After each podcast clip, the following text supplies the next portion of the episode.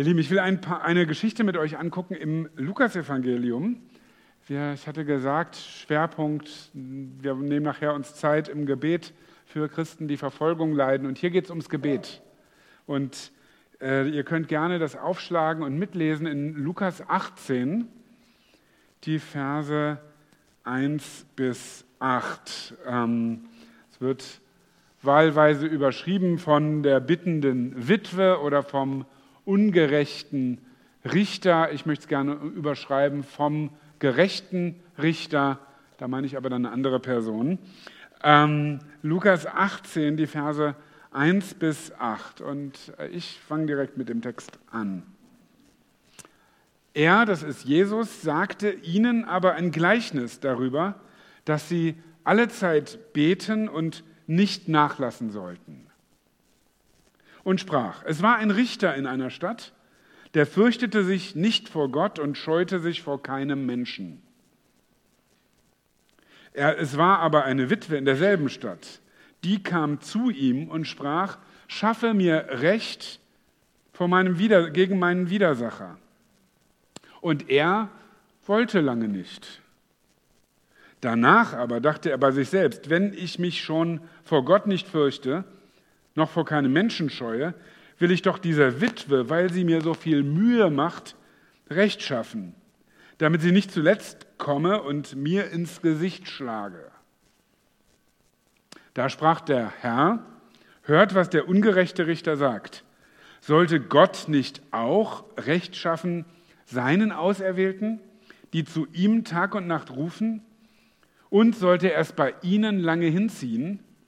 Ich sage euch, er wird ihnen Recht schaffen in Kürze. Doch wenn der Menschensohn kommen wird, meinst du, er werde Glauben finden auf Erden? Amen. Jesus tut uns am Anfang dieser Geschichte den Gefallen, oder äh, Lukas eigentlich, der die Geschichte äh, wiedergibt, äh, uns so, ein bisschen Rahmen zu geben, worauf wollte Jesus hinaus. Das wird schon am Anfang gleich verraten.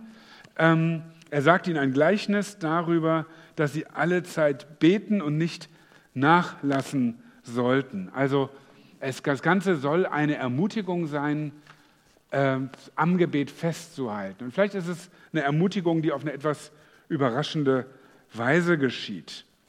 Hier wird eine kleine Geschichte erzählt von zwei Personen im Wesentlichen. Da ist dieser Richter und die Witwe. Die gucken wir uns als erstes an und dann schauen wir, was da passiert. Also, da ist ein Richter, der wird nicht näher beschrieben, aber klar wird, er ist ja, ein ungerechter Richter, so sagt Jesus selber das. Äh, er kümmert sich weder um Gottes Recht noch um die Not von Menschen. Korruption, Gleichgültigkeit, ähm, es ist ihm einfach egal, äh, wie auch immer du es nennen willst, er macht seinen Job nicht. Denn da ist jemand, der braucht jetzt Rechtsprechung, das Recht gesprochen, ja auch umgesetzt wird gegen jemand, der offensichtlich diese, diese Frau bedrängt. Und dem Richter ist es schier egal. Und wenn wir ein bisschen heute in die Welt auch schauen und auch diesen Blick äh, mitnehmen wollen, es ist gut, das wahrzunehmen, dass die, Grund, dass die Grunderfahrung ist in vielen Teilen dieser Welt, dass da eben kein Rechtsstaat ist, wo man grundsätzlich, man sagt, wir sagen das auch in Deutschland, ja, Recht haben und Recht bekommen sind zweierlei, aber ich würde doch sagen, wir haben ein System, was grundsätzlich funktioniert, was regelbasiert läuft und wo nachvollziehbar ist, wie Gesetze zustande kommen und so weiter. Und in vielen Teilen der Welt ist es überhaupt nicht der Fall. Da ist da eben kein Rechtsstaat, da ist auch, sind auch Gericht und Staat und Polizei eben nicht Freunde und Helfer, so wie die meisten von uns das vielleicht als Kinder gelernt haben. Ne? Wenn du in Schwierigkeiten bist, fragst du einen Polizisten. Das ist in vielen Teilen dieser Welt der Letzte, den du fragst, weil du hoffst, dass du möglichst unsichtbar bist für die Polizei, weil wenn die kommt, dann wahrscheinlich mit einem langen Knüppel oder sie hält die Hand auf und will irgendwie äh, extra Bearbeitungsgebühren oder Gratifikationen einsammeln ähm, oder dich sonst irgendwie in Not bringen. Und da gibt es niemanden, den du rufen kannst, weil der, der dich bedrängt, eben die Polizei ist. Oder die Miliz, die in deiner Region das Sagen hat. Oder der Großclan, dem alles gehört in, deiner, in äh, äh, diesem Dorf. Und da gibt, der hat die Polizei in der Tasche und da gibt es niemanden, an den du dich wenden kannst, keinen Menschen, an den du dich wenden kannst. Umso mehr gilt das da, wo du vielleicht zu einer Minderheit gehörst in deiner Gesellschaft, sei es einer ethnischen Minderheit oder sei es auch eine religiöse Minderheit. Und in vielen Ländern dieser Welt sind das dann eben Christen, die merken, okay, wenn die anderen hier vielleicht noch irgendwie Recht bekommen können, dann wir ganz sicher nicht, weil wir Bürger zweiter, dritter, vierter Klasse sind oder gar keine Bürger. Also diese Erfahrung, die, die in dieser etwas konstruierten Geschichte geschildert wird, das will ich damit sagen, ist eine sehr reale Erfahrung für sehr viele Menschen in dieser Welt. Und wenn wir über Christenverfolgung reden, dann ist das eine Erfahrung, die da oft im Hintergrund ist. Dann ist jetzt auf der anderen Seite diese Witwe, die, und Jesus wählt eine Witwe für die Geschichte, weil die sozusagen der Inbegriff ist für Schutzlosigkeit. Sie hat keinen Beschützer, sie hat keinen Versorger. Es könnte ja sein, dass sie einen erwachsenen Sohn hat, der dann sozusagen diese Rolle übernimmt. Davon ist aber hier keine Rede.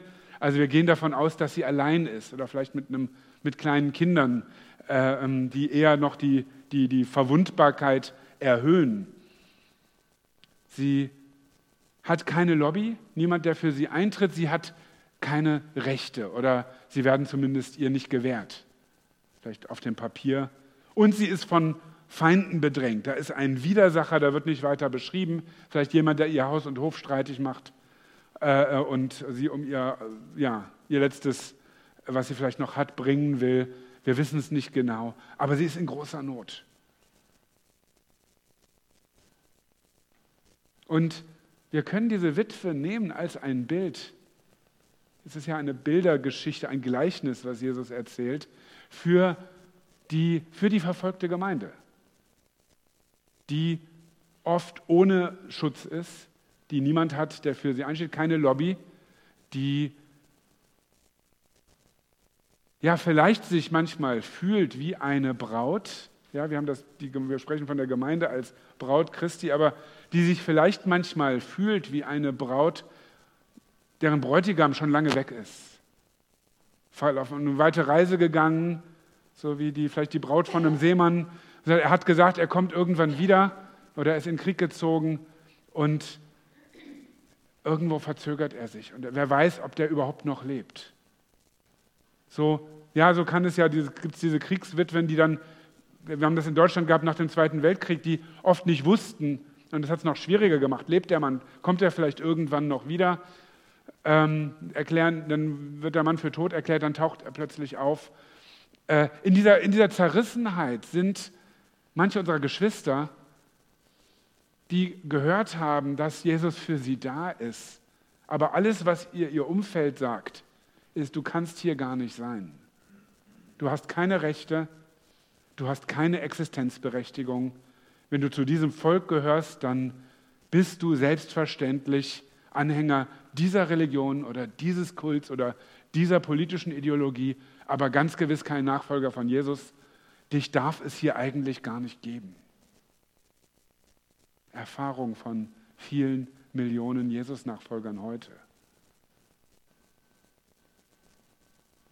Und vielleicht in einer, vielleicht eine Nummer kleiner und du sagst, ja, wer bin ich, mich dazu vergleichen, aber vielleicht ist das auch deine Erfahrung, dass du sagst, ich fühle mich so, dass ich in Not bin, ich fühle mich, dass ich verlassen bin, ich fühle mich, dass da keiner ist, dass ich wie diese Witwe bin, wo irgendwie keiner guckt und wo auch Gott schon länger sich nicht hat blicken lassen. Und dann sagst du ja, also ich bin ja Christ, ich darf ja sowas gar nicht denken. Und dann will ich dir einfach dich daran erinnern, wie offen die Bibel ist, wie klar, also wie transparent die Bibel auch ist mit diesen Erfahrungen von Verlassenheit. Ich lese mal einige Verse aus einem Psalm. Psalm 77. Da ist ein Rückblick an Zeiten, wo Gott anders gewirkt hat. Ich gedenke der alten Zeit, Vers 6, der vergangenen Jahre. Ich denke und sinne des Nachts und rede mit meinem Herzen. Mein Geist muss forschen. Das ist jemand, der nachts rumgrübelt. Wird denn der Herr, Vers 8, auf ewig verstoßen und keine Gnade mehr erweisen? Ist's denn ganz und gar aus mit seiner Güte? Und hat die Verheißung für immer ein Ende? Hat Gott vergessen, gnädig zu sein oder sein Erbarmen im Zorn verschlossen? Ich sprach, darunter leide ich, dass die rechte Hand des Höchsten sich so ändern kann. Und ich finde das faszinierend. Hier kommt niemand sofort reingegrätscht und sagt, Moment mal, das ist theologisch überhaupt nicht korrekt, was du da sagst und Gott ist doch gar nicht so. Und der Heilige Geist leitet den Beter, das aufzuschreiben und es, den Asaf, und es landet im Kanon der Bibel als Gottes Wort an uns. Nicht, weil Gott uns verlassen hat, aber weil es eine reale Erfahrung ist. Und die dürfen wir beim Namen nennen. Diese Witwe sagt, da ist niemand, der mir Recht verschafft. Jetzt komm doch. Und sie kommt zu dem Richter und äh, es wird hier in Übersetzung nicht ganz klar, sie kommt, gemeint ist, sie kommt immer wieder. Das sehen wir dann in der Reaktion, dass er sagt, okay, wenn die jetzt, bevor die hier noch weiter rumnervt, mache ich halt. Also die ist wahrscheinlich da ständig aufgetaucht. Und da gibt es eine Wende, einfach aus Stress bei diesem Richter. Ich weiß noch, als wir umgezogen sind in das Haus, wo wir jetzt sind, äh, ja auch schon wieder ein paar Jahre her, haben wir mit der Deutschen Telekom länger zu tun gehabt. Das war nun keine Verfolgungssituation, aber es war eine Nervsituation, weil das irgendwie äh, außergewöhnlich schwierig war, einen Telefonanschluss und Internetanschluss bereitzustellen. Man sollte ja denken, die, die machen das öfter. Und ein Bekannter hat dann einen Freund angeboten, der könnte uns da helfen. Der hätte nämlich Freude dran, anzurufen und rumzunerven. Und der das Angebot war, dass er dann so dreimal am Tag bei denen anruft und äh, äh, es, es, kam dann nicht dazu. Also wir sind, sind, dann auch anders da zu unserem Recht gekommen. Aber so, so ein bisschen muss man sich die Situation hier vorstellen. Der Richter, der gibt schließlich nach, nicht weil er nicht aus Einsicht, er, tut nicht Buße über seine Ungerechtigkeit oder sowas, sondern der hat einfach die Faxen dicke ähm, ist genervt und sagt, bevor die noch kommt und mich, das wird unterschiedlich übersetzt, mir ein blaues Auge verpasst, könnte man es ungefähr übersetzen, oder mir die Augen auskratzt, oder vielleicht ist es auch im übertragenen Sinne gemeint, aber er weiß nicht genau, wozu die noch bereit wird, sein wird. Und sagt, bevor ich hier noch mehr Scherereien habe, na gut, Stempel, alles gut. Wär, wäre so, so einfach gewesen. Fragt sich, warum nicht gleich. Aber er lässt sie ziehen. Und das Faszinierende daran ist, wie sich die Machtverhältnisse hier gedreht haben. Fällt euch das auf? Weil eigentlich hat er alle Trümpfe in der Hand und sie hat nichts zu melden. Und man erwartet, dass er vielleicht irgendwelche, irgendwelche Sicherheitskräfte kommen lässt und sie halt da rauswerfen lässt. Ähm, aber sie bleibt stehen. Sie bleibt stehen. Es gibt diesen Satz, wer vor Gott kniet, kann vor Menschen stehen. Sie kennt ihre Rechte offensichtlich, sie kennt ihre Würde, obwohl ihr alle die nehmen wollen. Und sie bleibt stehen. Und mich berühren Zeugnisse von Geschwistern in der Verfolgung, die stehen bleiben, wo alle sagen, du müsstest doch eigentlich jetzt hier Angst vor uns haben. Und sie sagen, ja, du kannst mich töten, aber mehr auch nicht. Sag mal so einen Satz in einer realen Situation, wo es drauf ankommt. Denke an die Schwester in Sudan, der Name ist mir entfallen, die vor Jahren von der berichtet wurde, die inhaftiert war. Ganz verwickelte Geschichte. Sie war mit einem Christen verheiratet und dann wurde sie nicht als Christin, sondern als Muslimin gezählt, aus etwas verwickelten Gründen. Und dann galt die Ehe als illegal und dann war das Unzucht, dass sie nun schwanger war und sie war hochschwanger angekettet im Verlies, musste letztlich ihr, ihr Kind da angekettet zur Welt bringen und wusste die ganze Zeit, sie muss nur Jesus leugnen und sie wäre sofort freigekommen. Das wurde ihr immer wieder gesagt. Und sie blieb im übertragenen Sinne, sie lag da wahrscheinlich, aber sie blieb stehen. Sie hat gesagt, nein, das tue ich ganz gewiss nicht. Ich halte Jesus fest. Die Freunde von Daniel, Daniel 3, im Feuerofen, kennt die Geschichte vielleicht, sonst lest sie mal nach. Die denen gedroht wird, dass sie eben, wenn sie jetzt nicht aufhören, Gott, den Gott der Bibel anzubeten, dass sie dann in diesen Ofen geworfen, verbrannt werden. Und sie sagen zu König Nebukadnezar, der ihnen das androht, ja, Gott kann, der, unser Gott, den wir anbeten, der kann uns erretten. Aber auch wenn er es nicht tut, werden wir die Knie nicht beugen vor dir und deinem Standbild. Das ist für sie völlig klar. Und wenn wir jetzt umkommen, dann kommen wir um. Königin Esther wenn ich umkomme, so komme ich um. Das ist diese übernatürliche Kraft, die Gott gibt, dass jemand stehen bleibt.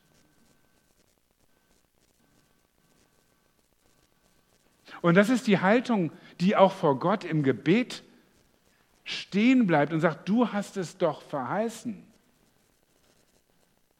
Ich sage, ich bete nicht einmal und sage, dann, dann passiert nichts, okay, Gott will wahrscheinlich nicht, oder ich bin Gott wahrscheinlich sowieso nicht wichtig, sondern ich bleibe dran. Psalm 27, Vers 8 liebe ich. Da heißt es, mein Herz hält dir vor dein Wort. Zitat, ihr sollt mein Angesicht suchen. Zitat Ende. Darum suche ich auch, Herr, dein Angesicht. Also du hast doch gesagt, wir sollen kommen, also hier bin ich. Du hast gesagt, wir sollen dich bestürmen, also ich bestürme dich. Und Gott ist, und da, da, da dreht sich jetzt dieses Bild von der Geschichte, Gott ist ja nicht genervt. Das, was Jesus uns beibringen will über das Gebet, ist ja nicht, du musst Gott nur lange genug auf die Nerven gehen, dann gibt er dir, was du willst, einfach damit du ihn in Ruhe lässt.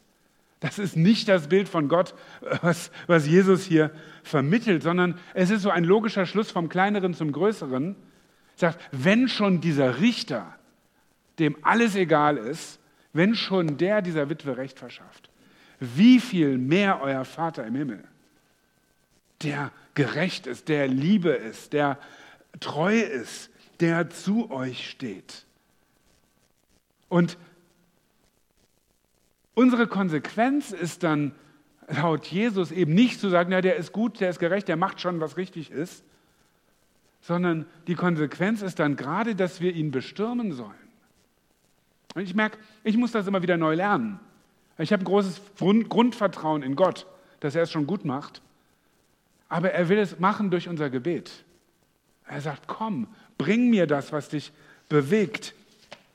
Und die Gebete der Bibel sind so etwas Faszinierendes, weil sie Rede an Gott sind, aber eben uns durch den Heiligen Geist überliefert. Und da wissen wir, das ist die Spur, wie Gott will. Also er gibt uns das ja nicht, damit wir mal sehen, was, wie komisch manche Leute beten, sondern er gibt uns das als Vorbild. Ich habe den Psalm schon zitiert eben. Oder zwei schon. Oder in Jesaja 62 gibt es ein faszinierendes Wort. Da heißt es: O Jerusalem, ich habe Wächter über deine Mauern bestellt, so wie die Nachtwächter, die Ausschau halten die den ganzen Tag und die ganze Nacht nicht mehr schweigen sollen, die ihr den Herrn erinnern sollt, ohne euch Ruhe zu gönnen. Das ist der Auftrag in der Fürbitte. Sich selbst keine Ruhe gönnen, lasst ihm keine Ruhe, bis er Jerusalem wieder aufrichte und es setze zum Lobpreis auf Erden. Also die Einladung, Gott keine, oder die Aufforderung, nicht nur sich selber, sondern auch Gott keine Ruhe zu gönnen, bis er das tut, was er eigentlich gesagt hat, was er machen will. Er wünscht sich, dass wir es hereinbeten. Er wünscht sich, dass wir an ihm dranbleiben, dass wir, ja, bis wir das Gefühl haben, dass wir schon nerven, aber wir nerven ihn nicht, sondern er freut sich, wenn wir kommen. Wir rennen bei ihm offene Türen ein. Und das ist das, das Wesentliche, was Jesus uns eigentlich mitteilt, ist, dass Gott anders ist.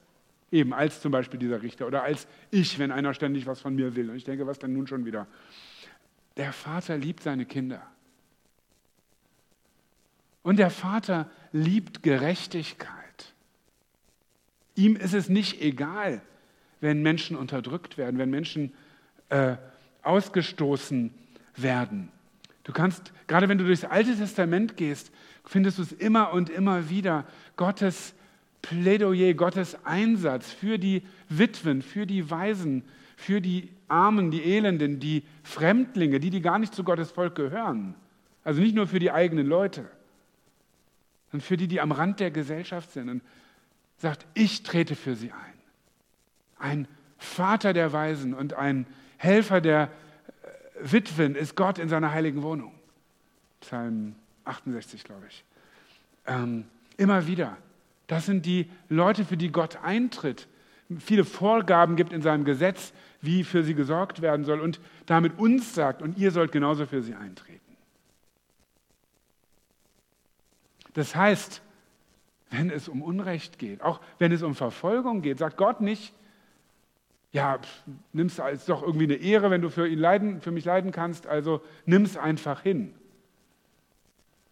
Habe ich nur neulich einen Kommentar, irgendwie Leserbrief gelesen bezüglich Organisationen, die sich für verfolgte Christen einsetzen, ja, für ihr Recht eintreten, äh, für Religionsfreiheit und so weiter. Ja, wieso? Gott hat doch gesagt, dass wir verfolgt werden, dann ist doch, dann ist doch okay, wenn es passiert. Schrieb natürlich jemand nicht aus dem Sudan, oder, äh, sondern von hier, der selber nichts zu leiden hat. Aber das ist nicht der Weg Gottes. Weil Gott sagt, ich trete ein für die Rechte derer, die unterdrückt sind, die mit Füßen getreten werden. Und übrigens, weil Gott, Gott ist für Gerechtigkeit, Gott ist nicht nur für seine eigenen Leute. Ja? Also die Fremdlinge sind da immer mit im Blick. Die, die nicht zu Gottes Volk gehören, sind das. Das ist ja nicht national gedacht, sondern da geht es ja um die, die zu Gott gehören oder nicht. Dass die Konsequenz ist, dass, Christ, dass gerade in den letzten 200 Jahren Christen sich immer wieder eingesetzt haben. Die Evangelische Allianz, die Mitte 19. Jahrhundert gegründet wurde, ist von Anfang an eingetreten für verfolgte Christen, ja, aber auch für Religionsfreiheit überhaupt. Haben sich für Muslime eingesetzt, für Juden, für Zeugen Jehovas, genauso wie für ihre eigenen Leute. Sie sagen, Gott ist ein Gott der Gerechtigkeit. Und wenn wir Freiheit fordern, fordern wir Freiheit für alle. Gott liebt Gerechtigkeit und er lädt uns ein, ihm auf diesem Weg äh, zu folgen. Und schließlich, Gott ist der, der Gerechtigkeit herstellt. Das ist ja die Frage am Ende, die Jesus stellt. Sollte Gott nicht auch rechtschaffen sein Auserwählten? die zu ihm Tag und Nacht rufen. Sollte es bei ihnen lange hinziehen, ich sage euch, er wird ihnen Recht schaffen in Kürze. Jetzt ist das bei Gott mit Zeitangaben immer so eine Sache. Was heißt in Kürze? Was heißt in Bälde? Gott antwortet auf Gebete und immer wieder, ne, Mauern, die Mauer ist gefallen. Äh, wir haben gerade den 9. November gehabt. Ähm, und es ist ja nicht so, dass da keine Befreiung passieren würde in dieser Zeit. Immer wieder neu da wo du es gar nicht damit gerechnet hast. Wer hätte vor 20 Jahren damit gerechnet, was für eine unglaubliche Erweckung unter, äh, äh, unter Iranern stattfindet? Eine der schnellst wachsenden Kirchen weltweit ist die persische Kirche. Und das heißt nicht, ja, Menschen im Iran leben nicht in Freiheit, sie stehen jetzt auf für ihre Freiheit und wir sollten an ihrer Seite stehen, so wie wir das können. Aber Gott überwindet diese Grenzen. Gott überwindet diese Ketten. Und wir können dafür beten, dass er schon jetzt Recht schafft in Kürze. Aber wir gehen natürlich darauf zu, und ich glaube, das ist das, worauf Jesus auch abzielt, dass er wiederkommt. Wir hatten am Anfang den Vers, wir müssen alle offenbar werden vor dem Richterstuhl Christi. Und das ist der Ort, wo er final Gerechtigkeit schafft. Wo alle Ungerechtigkeit ein Ende findet alles krumme gerade wird. Die, die jetzt triumphieren, zur Rechenschaft gezogen werden. Und die, die jetzt am Boden liegen, aufgerichtet werden. Und darum sage ich, es ist eine gute Nachricht, dass Jesus der Richter ist. Weil er kein ungerechter Richter ist, weil er keiner ist, der Freude daran hat, Menschen zu quälen. Sagt, ah ja, jetzt werfe ich mal wieder ein paar Leute ins Feuer oder so. Sondern weil er ein Gott ist, der Gerechtigkeit liebt. Und dann ist das Beste, was passieren kann, dass er Gerechtigkeit aufrichtet. Und wenn er noch wartet, sagt uns Petrus, äh, dann zögert er es hinaus, damit noch die Möglichkeit ist, dass Menschen umkehren, dass Menschen Buße tun, dass Menschen in eine rettende Beziehung mit Jesus Christus kommen. Weil an dem Punkt, wo er als Richter kommt, eben diese Möglichkeit, dieses Fenster sich schließt oder diese Tür, wenn du es sagen willst. Also jetzt ist noch die Möglichkeit, dass Menschen zu ihm umkehren. Und wir erleben, es geschieht. Wir hören die Berichte, wo selbst Verfolger umkehren, Buße tun, zum Teil, weil sie sehen, wie die Christen, die sie eingekerkert haben, mit ihnen umgehen. Dass sie voller Frieden sind, dass sie voller Liebe sind. Sagen, was ist da los? Du müsstest doch Angst haben vor mir. Und sie kriegen Angst vor denen. Sie merken, da ist jemand anders im Spiel. Und das passiert heute. Und wir beten darum, dass es mehr geschieht. Aber wir beten auch, wir beten es normalerweise in jedem Gottesdienst beim Abendmahl Maranatha. Komm, Herr Jesus, komm wieder, richte deine Gerechtigkeit auf. Ja, du, er lädt uns ein zu der großen Hochzeit, wir haben vorhin schon von der Hochzeit gehört, zu dem großen Mahl, was er mit uns feiert. Und da sind die, die jetzt noch im Kerker sind, die eingesperrt sind, die Mädchen, die in äh, Nigeria entführt wurden von Boko Haram, ähm, die, die terrorisiert werden, die, die vor ihren eigenen Familienangehörigen Angst haben müssen, werden mit uns am Tisch sitzen und feiern. Der Richter kommt und Gerechtigkeit herstellt. Und unsere Konsequenz ist ja, für Gerechtigkeit eintreten.